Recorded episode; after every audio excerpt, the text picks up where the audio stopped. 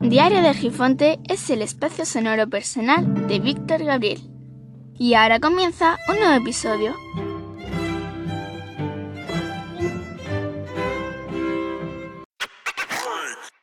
La semana pasada, la última de julio si no me equivoco, estaba Málaga eh, con unos 1.600 contagios cada 100.000 habitantes aproximadamente. Pero por arte de magia, el mismo día que se estaban reuniendo, dijeron que había bajado a más de la mitad y se habían quedado en, no me acuerdo si dijeron entre 700 600 contagios por cada 100.000 habitantes. Resulta que ahora, que es miércoles, no sé qué pasará mañana, pero ya estamos otra vez con una gran cantidad de contagiados por cada 100.000 habitantes. Yo creo que han superado ya los mil y pico y no sé si por política o por, arte de magia, que no hay que ser tampoco mal pensado, llegaremos otra vez seguramente en el momento de, de las negociaciones de ver qué se va a llevar a cabo. Quién sabe, seguramente otra vez volveremos a bajar de forma mágica. Bueno, quizás no, quizás me estoy adelantando a los acontecimientos, pero la verdad es que ya fue bastante llamativo porque al día siguiente volvieron a subir, la semana pasada me refiero, volvieron a subir a mil y pico, o sea que es que es algo bastante absurdo. Este juego de números que parece que lo importante es el dinero más que la salud, aunque ya todo el mundo está tan cansado, gente que entre cansado y que no se creen nada de lo que pasa. Están los antivacunas, los antimascarillas, los coronidiotas, creo que se llamaban ahora, lo había recogido la Real Academia de la Lengua. Pues muy bien, los coronidiotas estos pues están apoyándose en ver cómo se están comportando muchos políticos, muchos, no sé, vamos a dejarlo en político porque seguramente son muchos más técnicos y demás, que a la hora de analizar la situación, no sé si se inventan los números o se ponen a mirar para otro lado o quizás se creen que es vendimia y se dedican a, a ir a por uvas, no sé. Pues bien, horas después he tenido la oportunidad de ver la magia de los números en la que demostraba que Málaga, después de una semana entera superando los mil contagios por cada 100.000 habitantes, vuelve otra vez a bajar justo minutos antes de la reunión en la que se iba a decir si entraba o no entraba en toque de queda o bien cierre perimetral. Eso ya depende de lo que consideren cada uno. Si el toque de queda le tocó la semana pasada a Marbella y si no me equivoco a Fuengirola, esta semana parece que le ha tocado a Campillo, un pueblo que está al norte de Málaga.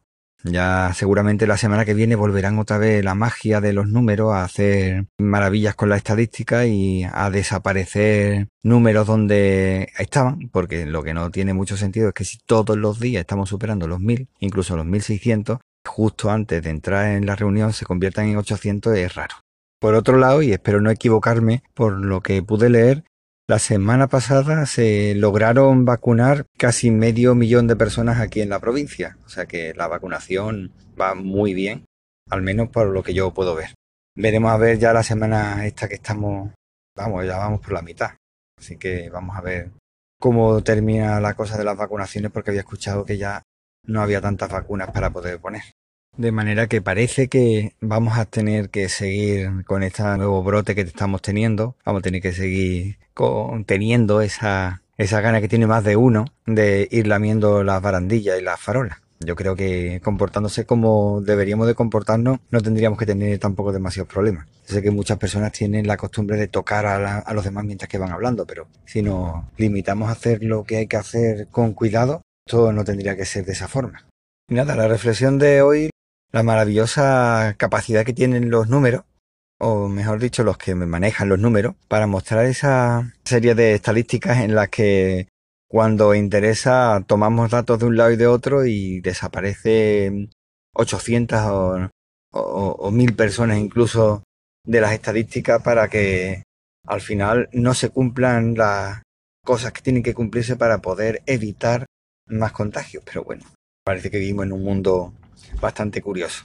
A principio de semana, ahora que estoy acordándome, se estaba hablando de pasaporte COVID y para eso un familiar muy cercano me estuvo preguntando cómo podía descargarse el certificado de vacunación COVID. Le estuve explicando que la Junta Andalucía tenía la aplicación. Para tener esa aplicación tenía que haberse descargado primero el certificado clave, bueno, el programa clave, PIN clave creo que era, pero para poder tener eso tenía que tener certificado digital o bien hacer una certificación a través de una videollamada. No es que sea difícil, pero sí un poquito mm, engorroso tener que ir dando paso a paso, descargarse aplicaciones, tener que llamar por teléfono y para personas que están acostumbrados a tener que hacer cosas de estas digital sí tiene mucho peluseo, pero al final termina haciéndolo. Pero personas mayores o personas que no estén tan cercanas a la digitalización, imagina lo complicado que tiene que ser a mí me ha salido la cosa bastante rápida porque en su momento fui a la página de la fábrica de moneda y timbre. Allí me metí para intentar sacarme el certificado digital. Una vez que te aparecía, le tenías que decir dónde querías recoger el certificado digital. Ibas allí con una cita previa, demostrabas con tu DNI los datos, quién eras y demás, y entonces te daba un código. Ese código volvía otra vez a tu casa con el mismo ordenador que habías hecho la solicitud metías ese código y entonces ya podías descargar lo que es la firma digital. Eso lo instalabas ya en todos los dispositivos que tú ibas a utilizar y ya podías seguir trabajando con la administración pública sin problema. Bueno, sin problema. Tuve que sacármelo varias veces porque